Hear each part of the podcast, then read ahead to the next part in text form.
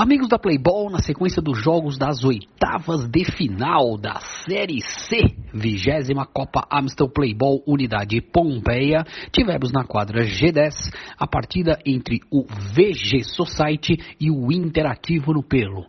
E, igual ao jogo anterior, né, a partida entre Filhões e Platoplomo, o VG Society e o Interativo fizeram um jogo com muitos gols, mas muitos gols para um lado só. É isso aí, repetindo 2014, um sugestivo placar de Interativo 7, VG Society 1.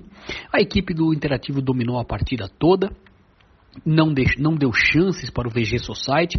O VG Society conseguiu em poucas vezes ali a dar uma equilibrada na partida. Em linhas gerais, o interativo foi muito melhor. E o tradicional Rafão, Rafael Ferraz, camisa número 9, que já jogou em outros times da Copa Playball, da Copa Amstel Playball, como o Luxemburgo. O Rafão, camisa 9, fazedor de gol, balançou as redes quatro vezes a favor do interativo. E ele foi o grande destaque da partida. Vamos aos gols. Os gols do, do Interativo foram do Rafão, Rafão novamente, Rafão novamente e Rafão novamente no primeiro tempo. Ainda o Eric Almeida marcou no primeiro tempo para o Interativo. No segundo tempo, o Rodrigo Henrique e o José Henrique fizeram os outros dois gols. Então foram quatro gols do Rafão, um do Eric, um do Rodrigo e um do José Henrique. O gol do VG Society foi do Pedro de Cerza aos 11 minutos do primeiro tempo.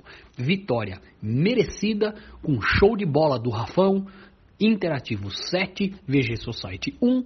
Interativo avança para as quartas de final da vigésima Copa Amstel Playball Unidade Pompeia.